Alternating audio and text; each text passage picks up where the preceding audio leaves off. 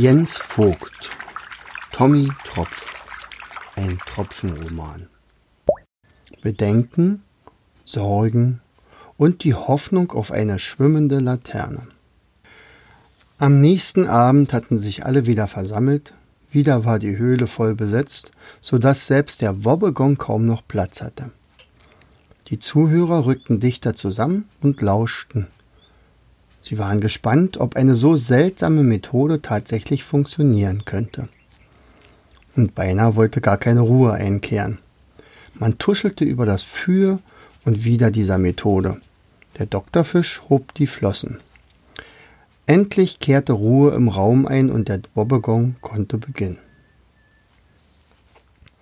Je näher die drei dem Feuerberg kamen, desto größer wurden die Bedenken vom Leuchtfisch.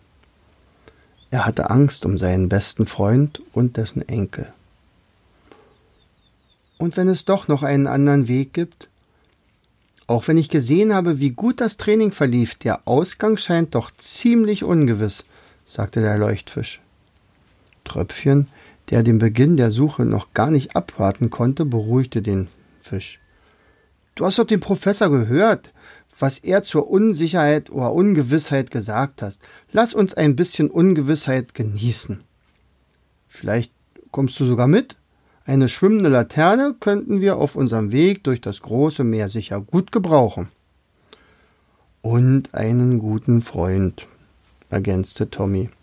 Aber ich fürchte, dass es für einen Leuchtfisch in den hellen Wassern noch viel gefährlicher ist als für uns. Ach, wisst ihr, der Leuchtfisch schüttelte energisch seinen schuppigen Kopf. Ich bin nicht für Abenteuer gemacht.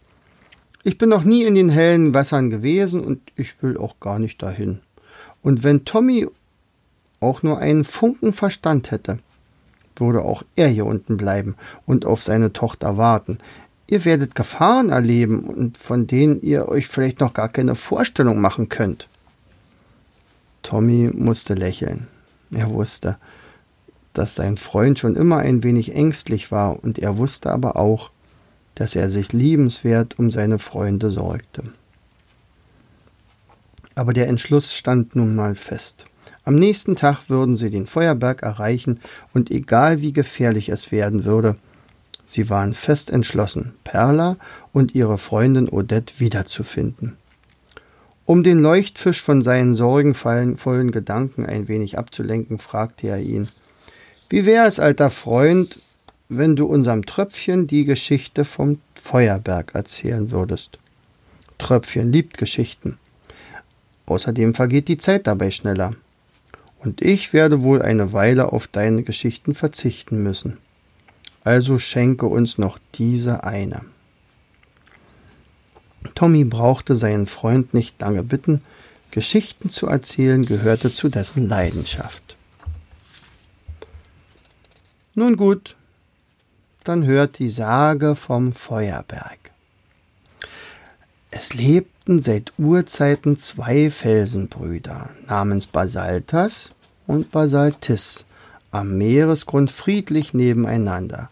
Keiner der beiden konnte sich je erinnern, dass dies jemals anders war. Für sie war es schon immer so. Dies hatte auch seinen Grund, denn als sie noch viel jünger waren, hatte ihr Vater einst zu ihnen gesagt Meine lieben Söhne, ihr wisst, ich bin alt, sehr alt. Bald werde ich nicht mehr sein. Ich habe schon lange aufgehört zu wachsen, und ein Berg, der nicht mehr wächst, wird von Jahr zu Jahr kleiner. Irgendwann ist man dann auf dem ganzen Meeresboden verteilt. Es scheint, man wäre nicht mehr da, doch das stimmt natürlich nicht. Aus mir werden neue Berge entstehen. Seid deshalb nicht traurig, hört aber meine Worte. Haltet immer zusammen, egal was kommen kann. Bleibt euch treu, auch wenn ihr es jetzt noch nicht versteht, Ihr habt eine große Verantwortung für das Leben um euch herum. Geht stets friedlich miteinander um, denn würdet ihr im Streit auseinandergehen, würde ein großes Unglück über die Welt um euch hereinbrechen.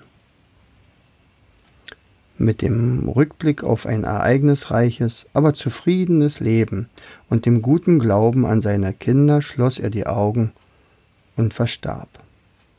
Basaltas und Basaltis hingegen hatten den Sinn seiner Worte tatsächlich nicht verstanden, doch sie waren folgsam und gewohnt, auf die weisen Worte ihres Vaters zu hören. Und so befolgten sie auch diesen letzten Wunsch des Vaters. Viele Millionen Jahre rückten sie auch nicht ein Stück vom anderen ab. Warum sollten sie das auch? Sie hatten sich schließlich furchtbar gern. Der Friede ihrer Welt schien auf ewig gesichert. Doch nicht jedem gefällt eine friedliche Welt. Eines Tages tauchte die hässliche Moräne Miranda in ihrer Gegend auf. In ihrer Heimat war sie dafür bekannt, dass sie es liebte, Zwietracht zu sehen. Nichts war ihr mehr zuwider als Liebe, Treue und uh, Freundschaft. Als ihr zu Ohren kam, dass irgendwo in der Ferne zwei Felsenbrüder einträchtig nebeneinander lebten, ersann sie sich einen teuflischen Plan. Hier unten in der Tiefsee kannte niemand Miranda und ihre Gemeinheiten. So war es auch nicht verwunderlich, dass Basaltas und Basaltis jedem ihrer Worte Glauben schenkte. Den falschen, den falschen Tränen nahe berichtete die Moräne von einer schönen Seejungfrau aus fernen Meeren. Ach, die wundersame Semira besitzt als einzige ihrer Familie keinen Felsen mehr, auf welchen sie sich setzen kann, um von dort die zartesten Lieder zu singen. Stellt euch nur vor, bei einem Seebeben zerbarst ihr Felsen. Dabei singt sie von all ihren Schwestern am wunderbarsten. Ihre Lieder erzählen von fernen Welten, von Freude und von Traurigkeit, von Abenteuern, vom Leben und vom Tod. Aber ohne Felsen wird sie nie wieder ein Meeresbewohner ihre Geschichten zu Gehör bekommen. Wie ich hörte, weint sie Tag und Nacht. Vieles davon entsprach zwar der Wahrheit, aber das Wichtigste war äh, gelogen. Sicherlich gab es diese Prinzessin, aber das gewaltige Beben hatte Semiras Felsen unversehrt gelassen. Er war ziemlich robust gewachsen, so dass selbst das große Beben ihm kaum etwas anhaben konnte. Mit dieser fiesen Lüge rührte Miranda an das Mitgefühl der beiden Felsenbrüder. Die hatten ihr mit Anteilnahme gelauscht.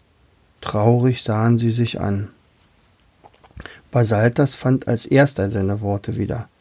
Schade, dass wir ihr nicht helfen können. Wir dürfen diesen Ort nicht verlassen. Unser Vater hat uns das einst aufgetragen. Die Welt um uns herum würde zerstört werden.